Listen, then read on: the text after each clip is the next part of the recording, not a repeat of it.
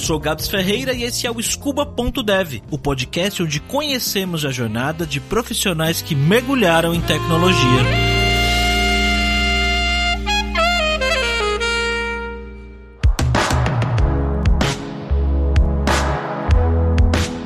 E no episódio de hoje, Lucas Antônio. Quando eu tinha 15 anos e não fazia a menor ideia do que escolheria como profissão, meus amigos que eram ligados em computadores e games na época começaram a falar de um curso de graduação chamado Engenharia Mecatrônica. Que nome legal, né? Mecatrônica, mecânica e eletrônica. O que se falava é que quem estudava isso mexia com robôs. Que moleque de 15 anos, jogador de videogame, não queria mexer com robôs? Por um tempo, pensei que era isso que eu queria fazer da minha vida. Depois eu acabei esquecendo. Mas o Lucas, nosso convidado de hoje, não esqueceu não. De onde você é, cara? Sou de Berlândia. Berlândia. Berlândia. Berlândia. Berlândia. Olha aí. Você nasceu e cresceu aí? Eu nasci aqui, fiquei aqui até uns 4, 5 anos de idade, se não me engano. Aí eu mudei para Belo Horizonte, morei lá por uns 10 anos. Uhum. Depois eu voltei para cá e continuo aqui. Eu fiz minha formação aqui, estudei aqui. De vez em quando eu vou em BH ainda, mas já faz um bom tempo que eu não vou lá. Fez faculdade do quê? Eu sou formado em Engenharia Mecatrônica pela, pela Federal daqui, a UF. Me formei lá. Durante a faculdade eu trabalhei um pouco no estrutura de reabilitação, na parte de robótica. Ali eu já comecei a mexer mais intensamente com programação, que eu programava muito microcontrolador. Na época nem era Arduino ainda, ainda era aqueles PICs que você programava direto em C, era bem punk. Depois eu fui trabalhar na três anos, eu trabalhei de 2012 a 2015, numa empresa aqui que é a Algar, né, Algar Tech. Eu recebi uma oportunidade quando eu terminei meu TCC em 2014, ingressar num mestrado e num doutorado na área. Resolvi abraçar isso aí, resolvi tentar. Na época ainda estava uhum. bem quente, sim, o pessoal estava tendo muita oportunidade. E aí eu fui, voltei pro laboratório, fui desenvolver mais essas estruturas de reabilitação aí. É, quando eu falo reabilitação, é estruturas tipo que são robôs que ajudam o pessoal que sofreu AVC, essas doenças neurológicas, assim, recuperar movimento do braço. Tá? Cara, eu ouvi falar de engenharia mecatrônica pela primeira vez, acho que quando eu tava no colegial também, tinha uns uhum. 15, 16 anos. Era um hype lembro de... na época, né? É, é, eu lembro de falar, nossa, mecatrônica deve ser mó legal, mexer com os robôs e tal. Acabei nem indo atrás disso, mas parecia muito bacana. E você aprende programação na faculdade de mecatrônica? O que, que você... A gente aprende logo no primeiro período, a gente aprende C. Só que o lance é que é o seguinte, a programação da perspectiva do engenheiro, ela é bem pobre. Tem muito aqueles paradigmas antigos, igual o pessoal não faz controle de versionamento, o pessoal não sabe organizar bem um código, é, clean code, então ninguém, nem sabe o que é isso. Tem uma dificuldade muito grande com isso e as ferramentas que o pessoal usa na engenharia são coisas bem específicas, tipo assim, são coisas muito alto nível para abstrair bem, então você não faz ideia muito bem do que acontece ali para baixo, é muito voltado para o que é técnico da engenharia em si. Uma boa parte dos engenheiros não gostam de programar programar. É, eu tenho muitos amigos meus que, que, não se dão bem com isso e falam que não querem mexer com isso. Aí só na parte analítica mesmo, de cálculo, de estruturar, de gestão também tem muita gente nessa área. É, mas essa questão de, de que, que você mencionou aí, né, de clean code, de boas práticas, etc. Não sei se eu posso generalizar, mas me parece que a maioria das profissões que usam a programação como um, um suporte, né, que a programação não é o trabalho principal, não tem tanta essa preocupação, né? É, isso é verdade. Recentemente, o que, que, foi que o Paulo compartilhou um dia, alguma coisa no Twitter que era. Putz, cara, era alguma coisa, acho que de uma galera matemática também, que tinham feito alguma coisa em Python e era um código horroroso, mas eles tinham feito ah, um é. negócio incrível. O que, que era, você lembra? Eu lembro, eu vi isso aí, era o um negócio do. lá da descoberta das evidências de vida em Vênus. Ah, é verdade. Esse... É Fizeram um código em Python 2 horroroso. e o pessoal tava criticando. Mas isso aí é muito comum na engenharia, cara. Eu pego os meus materiais das disciplinas que eu fiz, que os professores passavam lá, eu olho. É uma coisa horrorosa, velho. Tipo assim, tem um monte de código comentado que você não faz ideia do que, que é aquilo, que alguém não apagou porque ouviu na faculdade que código não se apaga, só se comenta. Tem aquele tanto de lixo lá e você olha cara, o que, que você tá fazendo? Eu não faço a menor ideia. E tipo assim, já é confuso para você ler quando você tá fazendo disciplina. Imagina imagina 10 anos depois. Você abrir e falar, não, preciso disso aqui. Eu imagino. Voltando um pouco para sua história, você foi fazer a faculdade de mecatrônica, então, eu imagino que quando você entrou na faculdade você já tinha essa noção de que você ia programar, que você ia escrever código, ou foi uma coisa que você não estava esperando assim? Imaginava, mas eu não fazia ideia do que, que era exatamente. Pra te falar a verdade, eu fui fazer mecatrônica porque alguém falou para mim que era pra fazer. Tipo assim, eu queria fazer ciência da computação. Eu sabia que eu queria mexer com, com software, que eu queria mexer com isso. Durante o colegial eu fiquei confuso, né? Coisa de, de criança, né? Tipo, você não, não faz ideia do que você vai realmente fazer, então você começa aí ver um monte de curso. E na época, a engenharia mecânica tinha acabado de abrir aqui na UF. E o pessoal foi apresentar o curso. Eu expliquei mais ou menos o que, que eu esperava e fazer no mercado. E o pessoal falou: não, faz que você vai gostar. E aí eu fiz, entrei. Que faculdade que é que você fez? UFO. E a gente fala que UFO ao contrário é UFO. eu entrei, antes dos primeiros períodos da faculdade, eu continuei fazendo sem saber muito bem o que eu estava fazendo ali. E eu fui começar a achar meu lugar quando eu fui pro laboratório mexer com a área de robótica mesmo. O professor que é do laboratório de robótica, que é meu orientador até hoje, ele me convidou para ir para lá e aí eu fui. É, eu já tinha feito alguns trabalhos com ele, a gente começou a desenvolver essas estruturas para ajudar paciente. Na época era tudo muito rústico ainda, a gente fazia muito com o que tinha disponível, não que hoje tenha mudado muita coisa, mas aí a gente foi desenvolver nessa área. Nessa época eu também não tinha muita expectativa do que eu ia fazer no mercado. Eu até próximo de terminar a faculdade, eu não fazia ideia do que eu ia fazer, eu estava bem perdido com programa de trainee, programa de estágio, não sabia muito o que, que eu ia prestar, para onde que eu ia. Próximo da época de eu terminar as disciplinas, eu consegui esse estágio que eu mencionei na Albertec, que era para machinária de negócios. E aí eu comecei a achar aquilo lá mais interessante também, né? Então, assim, era busco ainda também, a gente fazia tudo no planilha de Excel, o processo era bem definido, mas era bem manual ainda. E aí eu fiquei lá durante três anos. A gente fazia parte de pré-venda, fazia precificação de projeto de telecomunicação. Foi enquanto você estava na faculdade ainda ou você já Sim, tinha eu, terminado? Tá. Eu estava no meio da faculdade, comecei o estágio, só que assim, nesse período a UF teve greve, então é, a gente ficou uma boa parte do tempo sem, sem, sem aula, e nesse período foi onde eu dedicava mais no estágio, e aí depois fiz uma contratação e eu fui levando o contratação formal, né, com a faculdade junto durante um tempo, foi por mais ou menos uns, uns dois ou três semestres, até que eu consegui formar e, e aí eu tá. ainda fiquei mais um ano na empresa depois disso. Ficou mais um ano lá fazendo esse trabalho. E, e, como que era seu trampo no dia a dia lá? Eu tinha muito contato com o pessoal do comercial, né? Eles vendiam os projetos da empresa para os clientes, né? No caso, era empresa de telecomunicação, tinha muito empresa corporativa também, tipo assim, é, projetos corporativos para a gente fazer, tipo, rede de computador, telefonia IP, a gente fazia cabeamento estruturado. Isso aí é um negócio mais baixo nível, tipo assim, não envolvia zero código. Inclusive, eu enferrujei bastante essa época que eu fiquei na, na empresa, que era tudo só Excel e isso aí.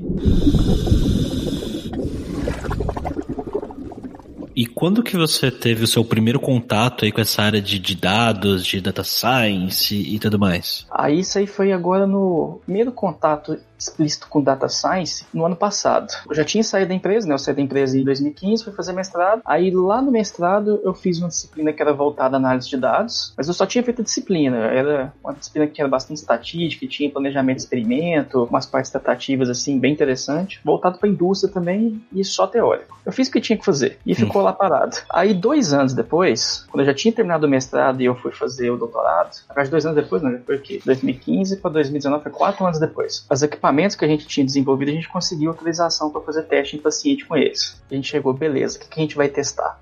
Aí a gente fez o planejamento dos experimentos tal, combinou com o pessoal da fisioterapia, a gente levou os, os senhorzinhos lá para poder testar o equipamento, foi tudo certo, só que depois a gente acabou com um volume enorme de dados que a gente não fazia ideia do que fazer com aquilo. E aí eu falei, tá, agora eu tenho que achar alguma coisa aqui dentro. Aí que eu fui entender o que eu poderia fazer, eu fui começar a entender como é que é um processo de, ETL, a gente vê uhum. como é que é uma análise exploratória, o que, que eu podia tirar de conclusão, o que, que podia montar de modelo ali, o que, que não dava. E aí que eu descobri uma coisa. Ao longo da minha formação, desde lá da época da graduação, quando tinha acabado de entrar no laboratório, eu já tinha mexido com uma coisa bem rústica de machine learning. E nem sabia que era isso, eu não, não conhecia o termo. Eu fui conhecer Sim. isso no ano passado. Eu chamava aquilo de sistema de aprendizagem, sistema de, de replicação, eu inventava um nome qualquer e colocava nos meus trabalhos lá. Eu descobri que eu já estava usando alguns algoritmos de machine learning já há um tempo para fazer otimização dos meus modelos, das escrituras que a gente construía lá, a gente montava o um modelo matemático bonitinho, e eu usava um método de machine learning feito na mão, sem scikit-learn, sem nada, para poder otimizar, encontrar as melhores dimensões, encontrar como seria o processo. E lá atrás eu tinha usado alguns para poder fazer os robôs aprender a seguir trajetória e replicar essa trajetória sozinho, tipo assim, usando algoritmos bem simples, mas que que já era alguma forma de aprendizagem. E eu falei, pô, esse Sim. aqui é legal, vou dar uma olhada nesse aqui. Aí já tinha aquela parte de dados que eu comecei a mexer e já estava achando legal, e vi essa parte de machine learning junto. Eu falei, ah, acho que dá pra juntar essas duas coisas, né? Esse ano, no começo do ano, eu já vi algumas coisas da Luna, né? Via, acompanho os podcasts do Jovem Nerd lá, eu escuto todos. E eu já vi um pouco sobre ciência de dados, já, já sabia como é que funcionava, mas nunca tinha mexido, né? E aí eu vi que teve aquela primeira imersão que vocês fizeram lá em março, se não me engano, que era o É, Quarentena Dados. Foi Quarentena dados. Sim, foi por aí, foi março abril, sim. E aí eu participei. Aí eu tive a oportunidade de pôr a mão na massa e ver como é que era a situação. Porque lá na faculdade eu tinha feito, a, lá quando eu no doutorado, eu tinha feito análise bem rústica, né? Eu sabia programar em Python, mas eu não tinha usado pandas. Eu fiz essa Sim. análise no Excel. Aí você imagina a qualidade que ficou, né?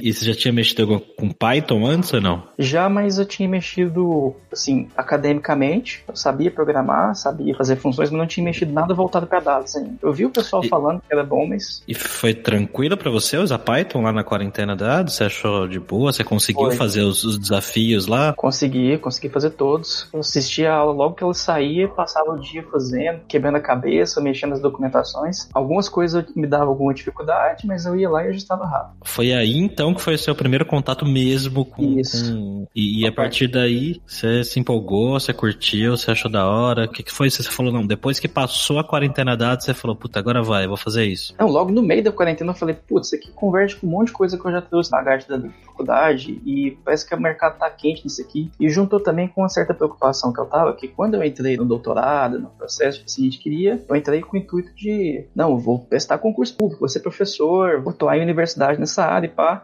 Desde que eu entrei, isso foi caindo cada vez mais, e a minha área que eu entrei de pesquisa já faz muito tempo que não abre um concurso e não tem perspectiva nenhuma. Hum. Aí eu pensei, ah, eu não vou ficar sentado esperando, senão sabe-se lá se vai acontecer alguma coisa. Eu preciso fazer um movimento rápido. Igual eu tinha comentado com você, eu nunca tinha trabalhado na área de engenharia. Já estava um pouco desanimado disso também. E aí eu vi aquilo e falei, ah, isso aqui converte com muita coisa que eu já aprendi. Acho que dá para eu dedicar aqui, acho que dá para aprender bastante. Eu já tinha uma vontade de assinar ali a Lua já há um tempinho, e aí foi o pontapé inicial. Eu falei, não, vou assinar isso aqui e vou dedicar que até o final do ano, quando eu for terminar o doutorado, eu arrumo alguma coisa. Tá, então fazer a, a quarentena dados foi o pontapé inicial pra você se jogar e mergulhar mesmo nesse universo dos dados. E aí você assinou a Lura e começou a estudar. comecei a estudar. Assinei logo depois que acabou, assinei, peguei a formação de data science lá, comecei fazendo os cursos, Uhum. fazia todo dia um pouquinho. Aí depois que eu terminei, eu fui um pouco atrás que mais que eu ia precisar. Aí eu vi que ah, eu preciso aprender um pouco de banco de dados. Eu não, já tinha visto SQL na faculdade, mas mais de 10 anos que eu não tinha visto quando quando mexia com Sim. isso. Aí eu fiz a, a- a formação do SQL lá com o Vitorino, aprendi tudo certinho. Depois eu fui para Power BI, tava vendo que tinha algumas oportunidades na ferramenta. Eu falei, pô, preciso pelo menos saber como é que funciona, vai que aparece alguma coisa. Aí eu fiz o Power BI, comecei agora aquela específica que ele tem com o SQL Server, porque eu, que eu percebi que provavelmente eu vou precisar lá na, na empresa que eu tô trabalhando agora. Fiz a de Machine Learning também, percebi que complementava muita coisa que eu sabia também, e muita coisa que, que eu conhecia, tipo assim, programando na mão, mas que já tinha no, no Python, que não precisava mais perder tempo com aquilo. Pô, você fez praticamente tudo relacionado a dados, então, que tem na Lura. Ah, ainda quero fazer muito mais. Falta coisa ainda. Falta bastante Caramba. coisa ainda. Mas aí você começou a estudar, então, começou a fazer os projetos lá, né, praticar e tal. Uhum. E o que, que você começou a fazer com esses projetos? Você fazia só os projetos que são dados lá nos exercícios mesmo? Você foi além? Você começou a aplicar em coisas do mundo real? O que, que você fez? Eu comecei a pegar os projetos, né? Tipo, todo projeto que eu fazia, eu via o que, que eram os exercícios pra fazer, eu fazia, mas eu tentava, tipo assim, entender o que que tava fazendo, às vezes eu modificava alguma coisa, eu pensava, ah, e se eu fizer isso aqui, o que, que acontece? Pra ver o que que tava acontecendo lá. E no começo eu fui deixando tudo guardado, fui deixando guardado, não quis postar nada. Falei, vou deixar num ponto onde a coisa esteja melhor, pra eu postar. Aí assim, quando eu senti um pouquinho mais de confiança, eu abri o GitHub, que eu não tinha até hoje, a data, né, no caso. Abri e comecei a postar os notebooks lá. Aí, quando foi no meio desse ano, abri um LinkedIn também, que eu também não tinha. Você não tinha LinkedIn? Não tinha LinkedIn, porque eu tinha entrado na empresa lá em 2012 com uma indicação, saí em 2015 e fui para a acadêmica. E a atualização era currículo Lattes, não era LinkedIn. E aí, quando eu falei, pô, eu preciso voltar pro mercado, eu preciso falar a língua que esse povo fala. Postei meu GitHub lá, postei as formações que eu tinha feito na Lura. Eu tinha o plano de, depois que eu terminasse todas as formações, de pegar mais projetos, tipo assim, ah, vou pegar um negócio do zero, pra peitar e ver o que, que eu vou fazer sozinho aqui. Não chegou a concretizar isso, a vaga veio antes.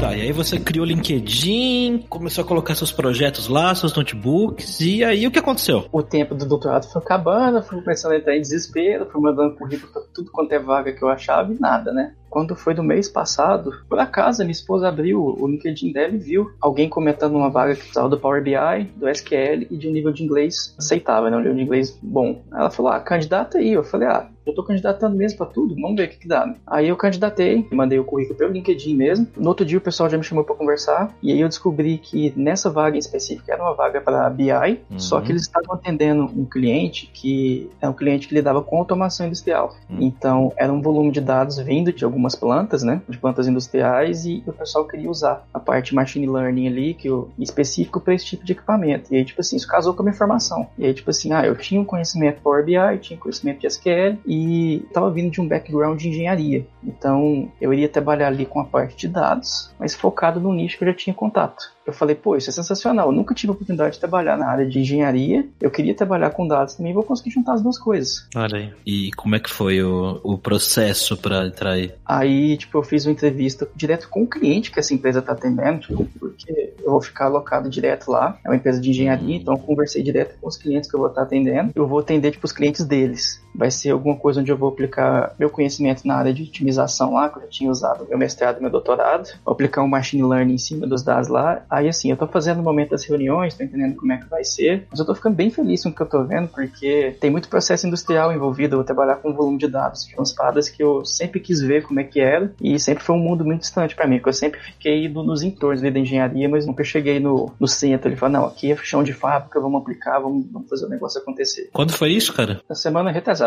Semana retrasada, então você não começou no trabalho ainda? Eu comecei, teoricamente, oficialmente hoje. ah, olha aí!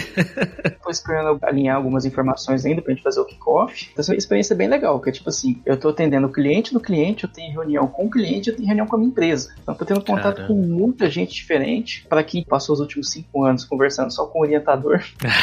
é outro ah, mundo, né? É um outro mundo. E tô bem empolgado, eu tava um pouco de medo no começo. Falei, nossa, será que eu vou dar conta disso tudo? Tem tempo que eu não atendo demanda, assim, com prazo menor. E aí, à medida que foi alinhando, que eu fui vendo que o pessoal tava esperando, eu comecei a ficar mais tranquilo. E assim, vai ser muito novo, vai ser novo para mim, vai ser novo para a empresa que eu tô trabalhando. Acho que até pro próprio cliente que eu tô atendendo vai ser uma coisa meio nova também, mas isso abre muitas possibilidades, né? Sim, com certeza. E a empresa é daí de Uberlândia? Não. Sim, a empresa que ah. é a Bowie, a sede aqui em Uberlândia, mas é uma empresa toda remota, tem profissionais espalhados no, no país inteiro. É interessante que a empresa triplicou de tamanho agora na quarentena. Caramba. No, no começo do ano eles tinham 20 funcionários, agora estão com 67. Talvez tenha até mais. Como é que chama? Bowie? Bowie. B-O-W-E. Foi engraçado que eu entrei na empresa oficialmente hoje, mas já estava acompanhando com eles semana passada. E semana passada teve um uhum. rebrand total da empresa. Mudaram a logomarca, incluíram novas áreas de atuação. A missão da empresa agora é crescer, é dobrar de tamanho todo ano. Muito legal. Tem os clientes grandes aqui já. Uhum. Pagar, Lenovo, Stone. É, e no caso eu estou atendendo uma empresa de automação, né, que é a SMI, e eles prestam serviço para a Unilever. Por isso que é tão importante o inglês, porque eu vou ter que lidar com reuniões diretas com a Unilever, então o pessoal lá da Inglaterra, os projetos que a gente vai atuar, a maior parte das plantas são aqui no Brasil, mas muita coisa tem que ser replicada para plantas que estão nos Estados Unidos, que estão na Índia. Como é que tá seu inglês? Tá suficiente.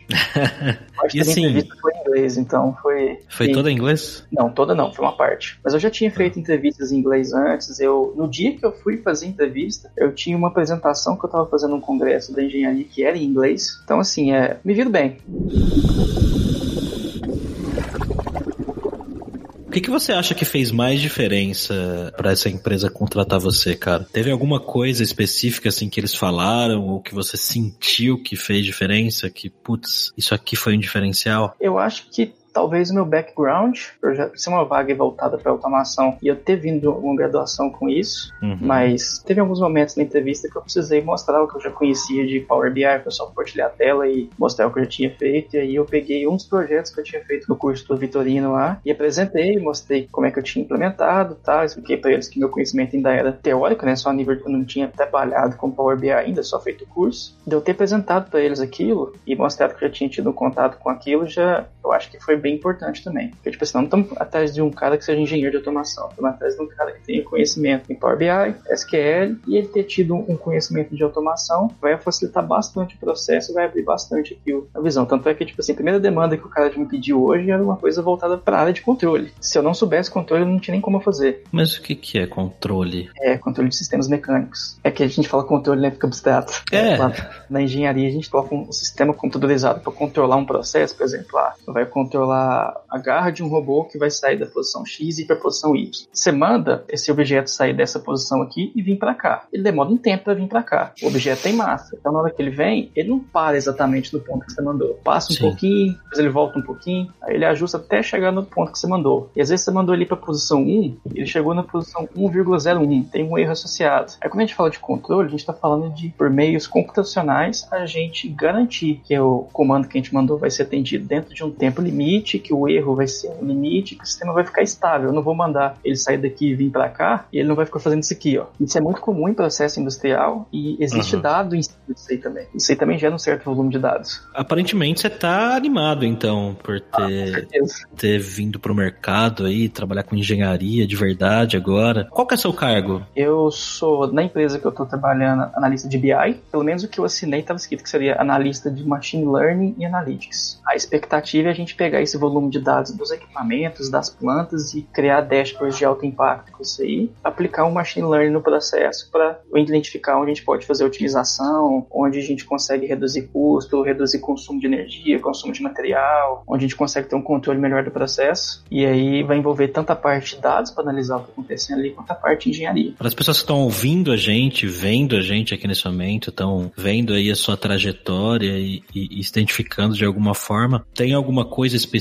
que você recomenda para essas pessoas estudarem hoje, né? Para fazer um trabalho parecido com o seu, independente se a pessoa é formada ou não na área, mas queria fazer um trabalho desse tipo. Você recomendaria alguns cursos específicos para essas pessoas estudarem? Para começar, com certeza a formação de Data Science é muito bom, porque você vai ter um contato ali com Python, que inclusive uma coisa que eles pediram para mim falou, você conseguir entregar tudo em Python, ótimo. Algo que eu já tive um contato também, que é um pouco de cloud lá, né? Você trabalhar com a plataforma AWS, com a Azure da Microsoft, é bom saber também, porque é algo que eu tinha tido um contato bem básico, agora eu tá usando bastante. E eu acho que a parte do DSQL também é muito importante. Hoje em dia tudo está armazenado em alguma forma de banco e você vai precisar acessar aquela informação, mesmo que você não vá trabalhar com dados. Você vai, no Sim. momento, você vai precisar acessar um tipo de informação que vai estar lá dentro. E às vezes você está dependendo de alguém entregar essa informação para você, você está botando alguém a mais no processo que não precisa. Então, se você sabe fazer uma consulta no banco, sabe, é uma coisa bem legal. Eu acho que de uma forma geral, seguir as formações, cara. As formações estão abrindo perspectivas de coisas que eu nem fazia ideia de que existiam. Isso é legal, né, cara? Às vezes não é nem tanto a questão de se aprofundar tanto no assunto, né, mas te dar noção do que existe, do que não existe, do que, que você pode usar, como pesquisar as coisas, né? É um background que eu trago dos meus anos aí na pós-graduação de mestrado e doutorado que eu aprendi o seguinte: o mais importante é você saber aonde encontrar a informação quando você precisa, quando você precisa dela. Então, mais do que você dominar 100% de um assunto, é você saber aonde você pode consultar, com quem você pode consultar, para quem você pode pedir ajuda, onde você vai encontrar aquilo que você vai precisar. É muito difícil, é necessário você reinventar a roda. Se você não vai achar uma roda ali que encaixa exatamente no seu eixo, você acha pelo menos alguma coisa que você sabe como você vai manipular aquilo. Sim. Então, acho que pesquisa em cima de tudo que a gente vai fazer é uma habilidade muito importante. Às vezes a gente subestima muito isso, acho que a gente tende a achar que sabe procurar as coisas, né?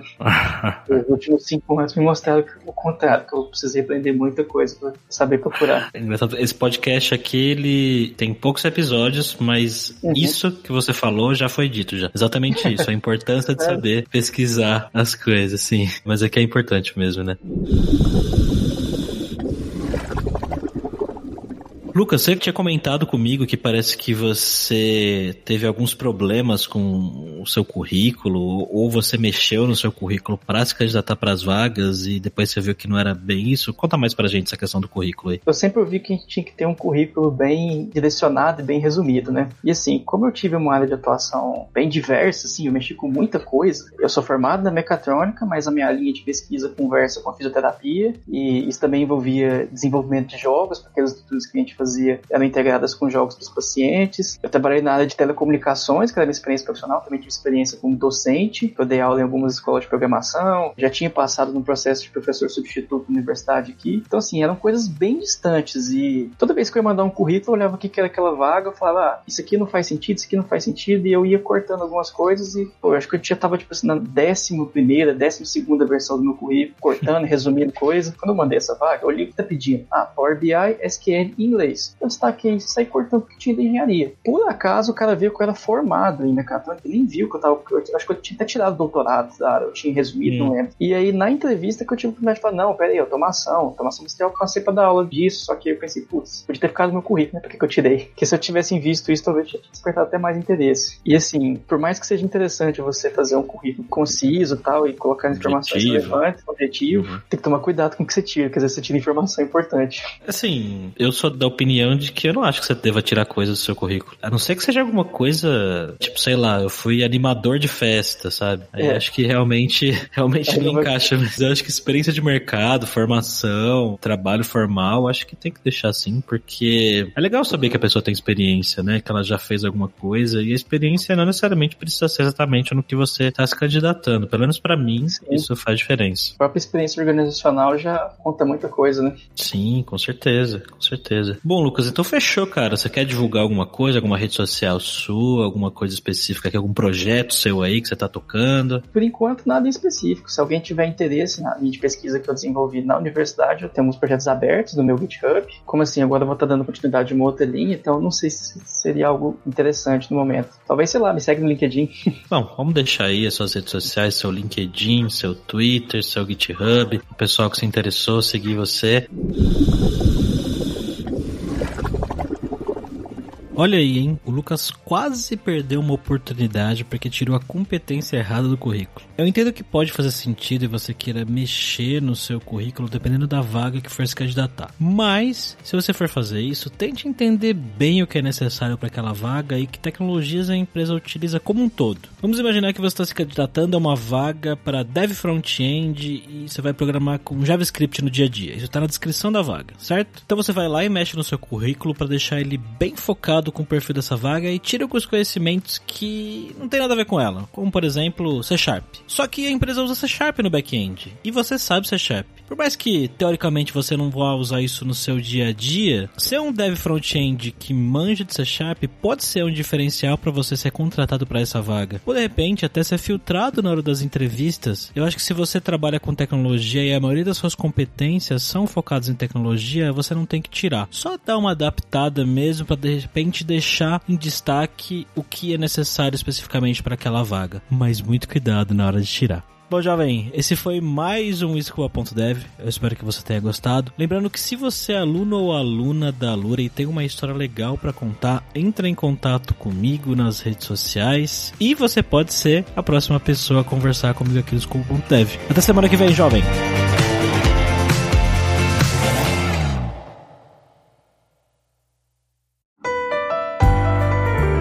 E esse foi mais um episódio do podcast Scuba.dev, uma produção Alura. Mergulhe em tecnologia e venha ser um dev inteiro. Este podcast foi editado por Radiofobia, podcast e multimídia.